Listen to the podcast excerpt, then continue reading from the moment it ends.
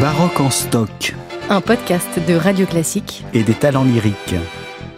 Bonjour, c'est Pauline Lambert. Et Christophe Rousset. Cette semaine dans Baroque en stock. H comme haute contre, héros, héroïne. Handel et Haydn. Mais aussi le pionnier Arnoncourt et quelques hôtels à visiter en passant. Alors fermez les yeux, ouvrez grand les oreilles et en route avec Baroque en stock. H comme haute contre. J'aimerais que l'on revienne sur une confusion qui est faite régulièrement et qu'une bonne fois pour toutes, on clarifie, Christophe, ce qu'est la voix de haute contre. C'est bien une voix d'homme, mais non, ce n'est pas la même chose qu'une voix de contre-ténor. Le contre-ténor chante dans sa voix de tête. Il chante donc à la même hauteur qu'une voix de femme, une soprano ou une mezzo-soprano.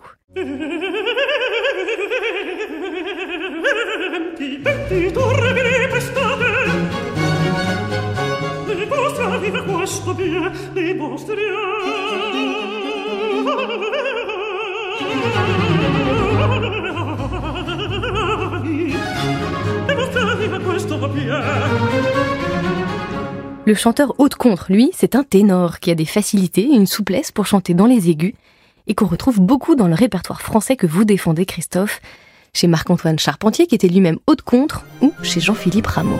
Pourquoi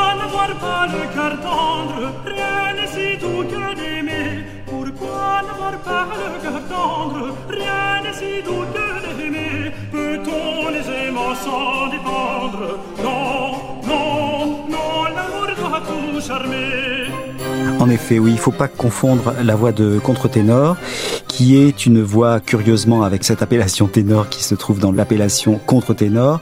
C'est une voix de falsettiste effectivement, donc euh, ça n'a rien à voir avec la haute contre. Et la haute contre, en revanche, c'est un ténor qui monte facilement, comme vous venez de le dire. Donc c'est une voix qui était euh, curieusement très très aimée en France, mais remarquez que même dans Bizet, Carmen ou dans euh, Gounod, le rôle de Faust, ce sont des ténors et plutôt aigus qui chantent les rôles des héros. Donc H comme héros correspond exactement au ténor haute contre dans la musique française. En fait, les Italiens voulaient que le héros soit représenté par le castrat et les Français, au contraire, voulaient le ténor haute contre. Une grande figure du ténor haute contre, par exemple, c'est Géliot, qui a été le grand ténor de Rameau et qui a aussi recréé tous les rôles de Lully. En tout cas, une voix très aiguë, très agile dans l'aigu, et cette facilité, ce côté très élégiaque, et en tout cas une voix qui est certainement beaucoup plus masculine qu'un castrat qu'on peut trouver dans l'opéra italien.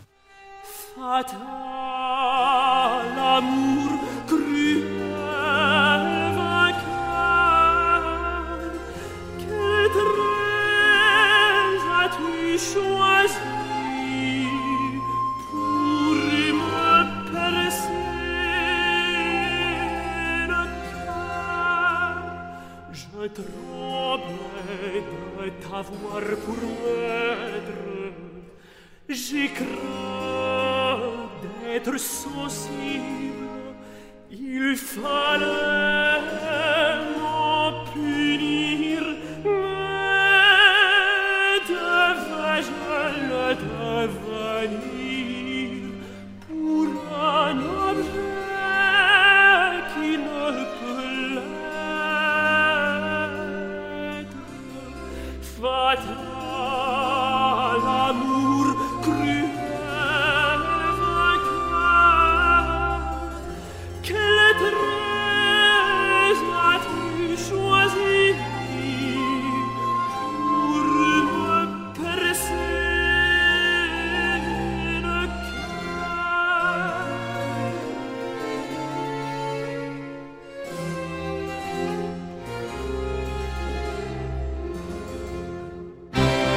H comme Héroïne.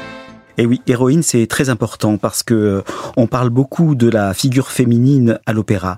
Ce sont des Médée, des Alcina, des Phèdres, etc. Donc, euh, la figure féminine de l'héroïne est fondamentale dans l'opéra baroque. Ce sont des femmes de pouvoir, des femmes puissantes, des femmes intrigantes, des femmes séduisantes, des magiciennes, des sorcières. En tout cas, la figure féminine à l'opéra l'opéra est fondamentale et donc la figure de l'héroïne est euh, fascinante dans l'opéra baroque et toujours dessinée avec énormément de passion, des passions noires ou des passions au contraire extrêmement tendres. C'est l'héroïne qui euh, mène l'action.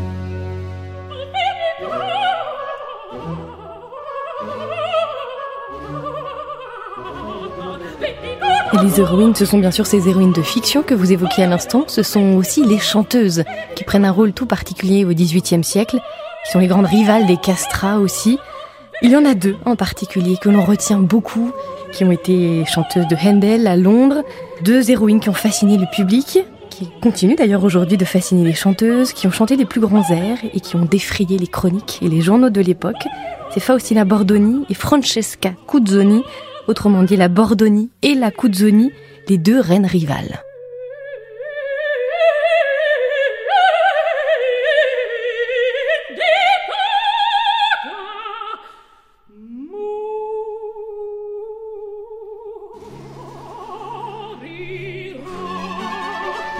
Cuzzoni était la grande star de l'opéra de Handel jusqu'au moment où Handel a eu l'idée d'introduire aussi Faustina Bordoni.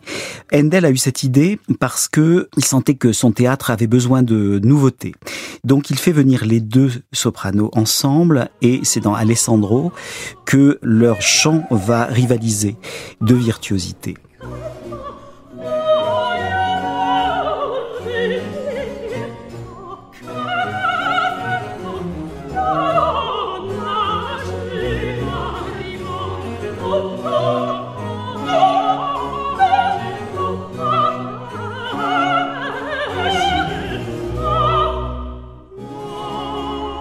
C'est ainsi que Handel va être obligé de les calmer une fois pour toutes parce qu'elles se crépaient le chignon vraiment de façon un petit peu violente et il a menacé de les faire euh, passer par la fenêtre. Donc euh, était quelqu'un d'extrêmement autoritaire mais disons que lui-même se mettait en péril avec deux grandes stars qui avaient du mal à le supporter mutuellement. Mais la Cuzzoni en raconte qu'elle n'était pas très bonne actrice, pas très belle non plus, et même moche, disons-le.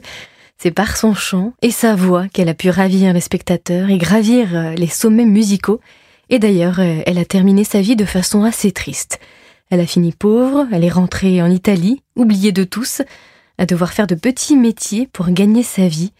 Comme quoi, on peut être l'une des plus grandes héroïnes d'opéra et terminer dans la pauvreté. Malheureusement, c'est encore le cas aujourd'hui. À partir du moment où une chanteuse perd sa voix, elle passe du pinacle où tout le monde adule, tout le monde crie bravo et elle, elle touche des cachets absolument astronomiques. Et tout à coup, le rideau tombe, la voix n'est plus là et euh, les admirateurs ne sont plus là. Il reste quelques disques aujourd'hui, mais euh, c'est bien la seule chose qui reste à une chanteuse qui a atteint le pinacle comme Handel. C'est un peu le représentant de cette Europe des nations, puisqu'il est né dans ce qui n'était pas encore l'Allemagne, à Halle, qu'il meurt en Angleterre, où il a passé une grande partie de sa très très longue vie. Il a aussi été en Italie, où il apprend tout sur l'opéra italien. Et puis Handel, il écrit dans tous les répertoires des opéras, une quarantaine d'opéras en tout, des oratorios, de la musique instrumentale avec ses concertos grosso, des divertissements aussi avec sa musique pour les feux d'artifice royaux. Effectivement, Handel, c'est vraiment le compositeur qui euh, fédère euh, pour la première fois l'Europe. Il reste un Allemand dans l'écriture de ses fugues.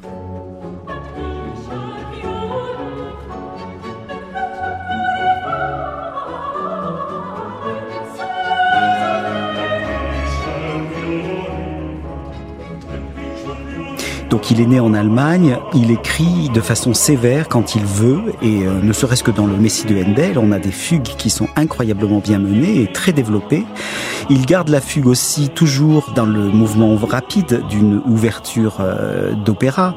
Il est italien parce qu'il va en Italie et il cherche les chanteurs italiens. C'est toujours là qu'il les trouve. Alors on a parlé de Cuzzoni, de Faustina Bordoni et puis il a été obligé d'y retourner une fois que Cuzzoni l'a lâché et il a trouvé Maria Strada del Po qui sera la grande créatrice d'Alcina, d'Ariodante, etc.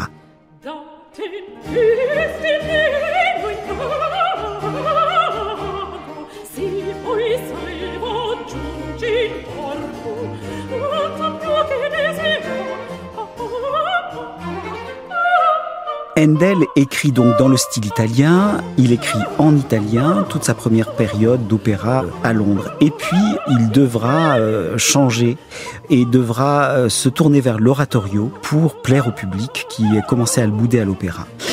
Et donc euh, des grands oratorios, comme le Messie évidemment, mais aussi des sujets bibliques comme Jephthé, des sujets moins bibliques comme Sémélé, Hercule. Handel touche un petit peu à tous ces sujets-là et passionne son public en renouvelant le genre de l'oratorio. Et puis, il écrit dans le style français aussi, l'ouverture à la française, mais c'est les grands divertissements dont vous venez de parler, water music, c'est sur des danses à la française. Dans ses opéras, il écrit des ballets pour des danseuses françaises qui viennent à Londres exprès. Donc, il écrit des gavottes, il écrit des chaconnes, il écrit des musettes, comme Rameau pouvait le faire pour euh, Mademoiselle Salé à l'Opéra de Paris.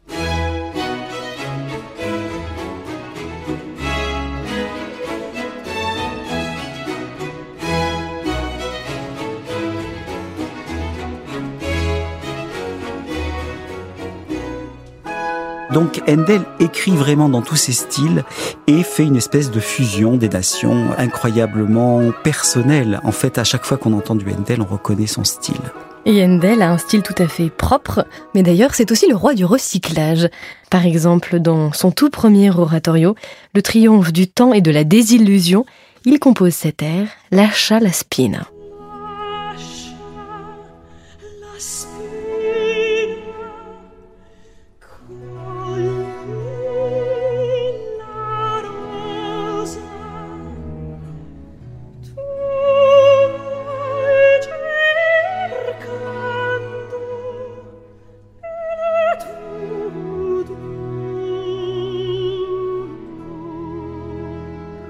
La châle spina, air sublime tiré du premier oratorio de Handel, le triomphe du temps et de la désillusion, un air qu'il reprend dans Rinaldo qui deviendra l'une de ses pages les plus célèbres.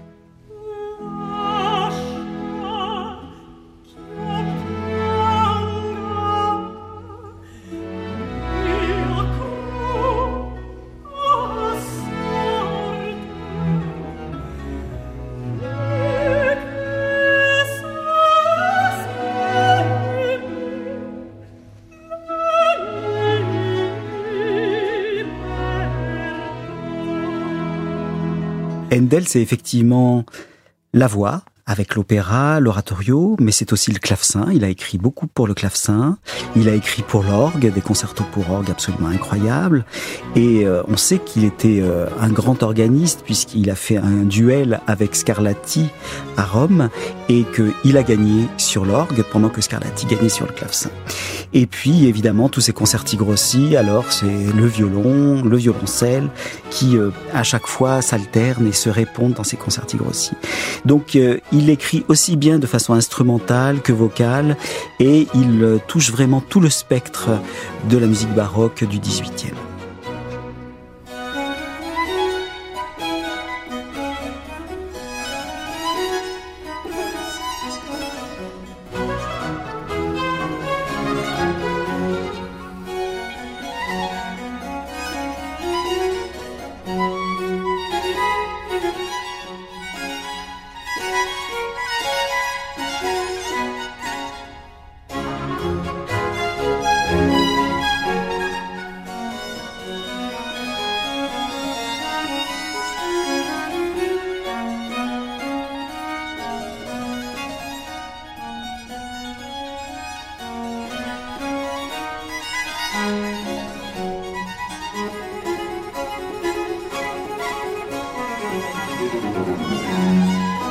Il est notre maître à tous. C'est ce que disait à propos de Handel un autre compositeur dont le nom commence par H.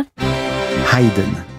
Joseph Haydn. Lui aussi est une véritable figure surplombante, Haydn, considéré comme le père de la symphonie et du quatuor à cordes. J'ai compté, j'ai recompté, il a écrit en tout 106 symphonies, 62 sonates et 68 quatuors, 13 opéras aussi, mais il est moins connu pour cela. Haydn est donc extrêmement doué, et pourtant il ne vient pas d'une famille de musiciens, loin de là.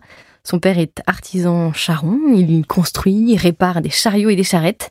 Sa mère est cuisinière, et pourtant c'est bel et bien Haydn qui va euh, inventer l'art du quatuor à cordes, de cette conversation galante entre quatre personnes.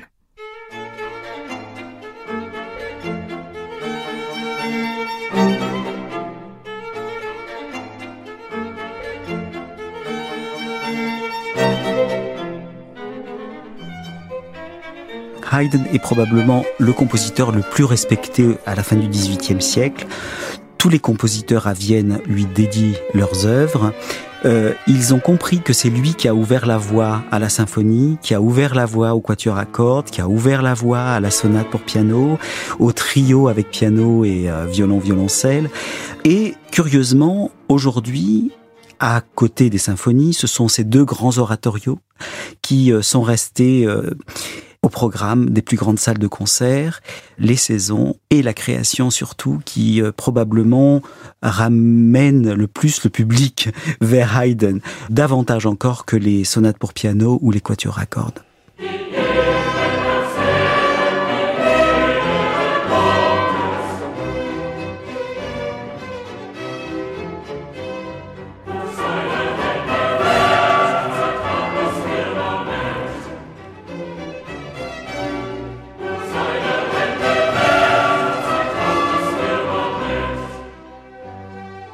Personne ne sait à la fois badiner et bouleverser, provoquer le rire et l'émotion. Personne sinon Haydn, disait très justement Mozart. Et c'est vrai que Haydn, c'est aussi le roi de la farce parfois. Il sait créer des effets de surprise dans l'une de ses symphonies avec un coup de timbale qui réveille l'auditoire, avec la poule aussi. Christophe, je vous vois sourire. Il y a aussi les adieux, où euh, c'est une symphonie où les musiciens partent les uns après les autres en laissant leur pupitre. Donc effectivement, Haydn est un ravissement, et je dirais peut-être aujourd'hui moins pour le public que pour euh, ceux qui jouent ces symphonies, ceux qui jouent ces sonates pour piano ou ces quatuors à cordes. Il y a un plaisir instrumental qui est absolument incroyable pour qui joue du Haydn.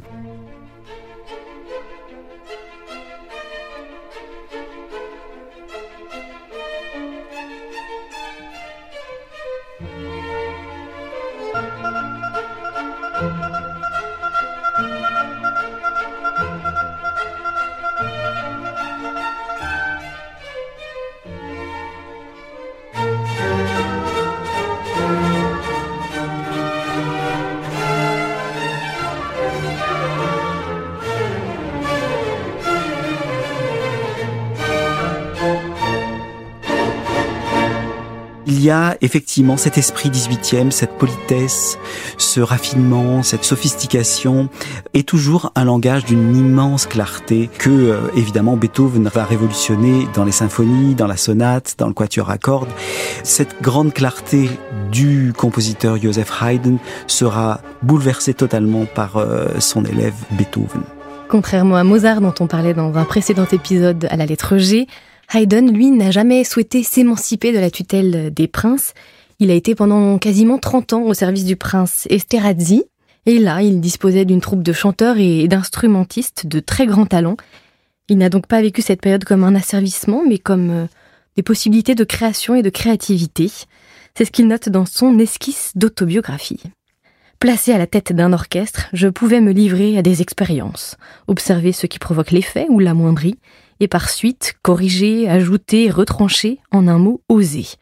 Isolé du monde, je n'avais auprès de moi personne qui pût me faire douter de moi ou me tracasser.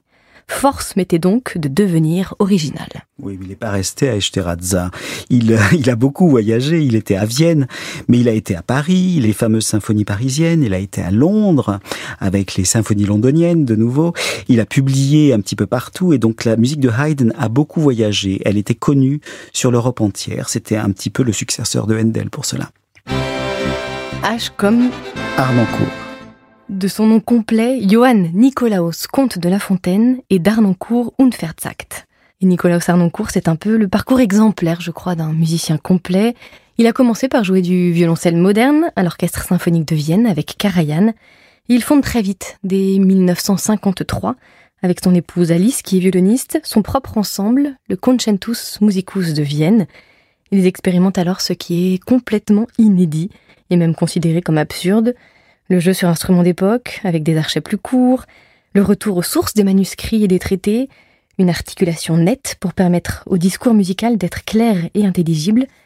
Arnoncourt, c'est un pionnier, un musicien, un théoricien et un révolutionnaire qui a tout de la fougue, de l'énergie, de l'intransigeance des révolutionnaires.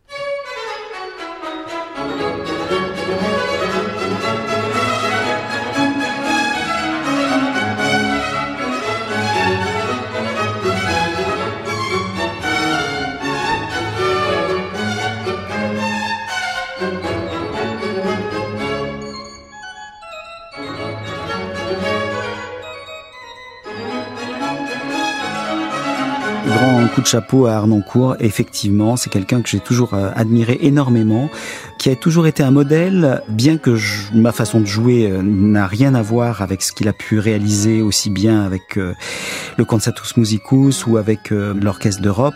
Il a vraiment une patte très très personnelle, une idée très personnelle. Je pense que ce qui est le plus révolutionnaire, c'est sa façon de penser en fait, c'est d'avoir une vision globale, aussi bien en passant par la littérature, par les livrets d'opéra, par euh, les situations politiques, euh, l'esthétique en général, la peinture, etc.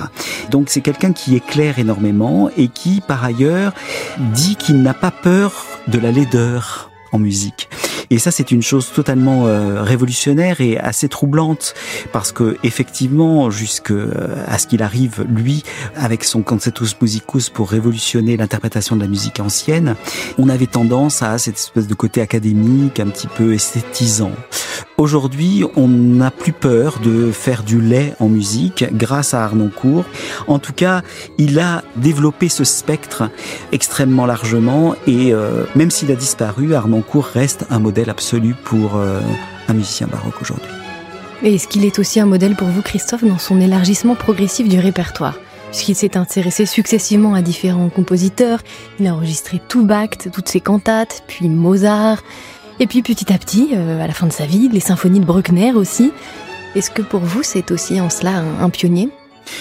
Un pionnier certainement, en tout cas quelqu'un qui a réussi à retirer le vernis de la façon d'interpréter une symphonie de Bruckner ou une symphonie de Brahms ou une symphonie de Beethoven, etc. Et dans ce sens-là, il a dit une chose extraordinaire. Nous, nous ne faisons que des créations mondiales. Et c'est une chose que j'aime bien euh, citer. Là, je viens de diriger pour la première fois ma septième symphonie de Beethoven et euh, j'avais l'impression de faire une création mondiale. Et je pense que c'est ça, c'est-à-dire de pas rester dans une tradition d'interprétation, mais de se dire cette musique est neuve. J'ouvre cette musique pour la première fois, qu'est-ce qu'elle me raconte? Et c'est euh, ce côté extrêmement euh, ingénu par rapport à une œuvre que Arnoncourt a su réinsuffler une jeunesse incroyable, un répertoire que tout le monde connaît.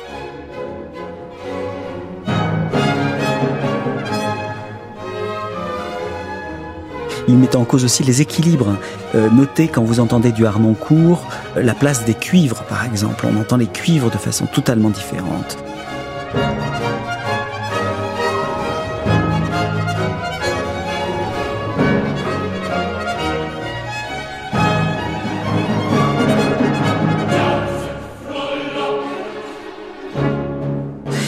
Se permet des articulations en se disant tiens voilà ça j'ai envie de mettre des liaisons ou des points là. Il a une grande grande liberté d'interprétation qui ouvre des portes tout simplement. C'est-à-dire que on ose aujourd'hui ce qu'on n'aurait pas osé peut-être avant Arnoncourt. Et eh bien justement ouvrons une autre porte, celle des hôtels les hôtels. Qu'est-ce que vous imaginez, Pauline? Un musicien itinérant, toujours en train de tirer sa valise? Nous avons fait un beau voyage. Nous avons fait un beau voyage. Nous arrêtons à tous les pas. Nous arrêtons à tous les pas. Exactement, et à fréquenter tout type d'hôtels, des petits, des grands, des appart-hôtels, quand vous passez plusieurs semaines dans une même ville pour une production d'opéra. C'est un peu votre deuxième maison, les hôtels, Christophe. Oui, c'est ça. Effectivement, et euh, on teste les petits déjeuners, on teste les oreillers, on teste les matelas. Euh, et euh, la vie d'un musicien itinérant, c'est effectivement de passer d'hôtel en hôtel. C'est curieux parce que pour moi, ça n'a pas du tout d'importance. Je conçois que beaucoup de mes collègues soient plus casaniers que moi. Moi, ça m'a jamais posé un problème en fait. c'est pas que j'aime les hôtels, mais ce qui me pousse à voyager, c'est la musique et c'est euh, les salles de concert, c'est euh, les nouveaux publics, les nouvelles oreilles qui viennent euh, écouter notre musique. L'hôtel, c'est mm, comme un avion, quoi. C'est un moyen pour rendre mon métier plus largement connu autour du monde. Et c'est ce que vous faites aussi grâce à ce podcast. Merci. Merci Pauline. Alors, qu'est-ce que nous aurons dans Baroque en stock la semaine prochaine? I comme Italie? I comme instrument ancien, interprétation, Intuition improvisation, impertinence. et peut-être même insolence. C'était Baroque en stock, un podcast de Radio Classique et des talents lyriques. Retrouvez toutes les références musicales sur radioclassique.fr.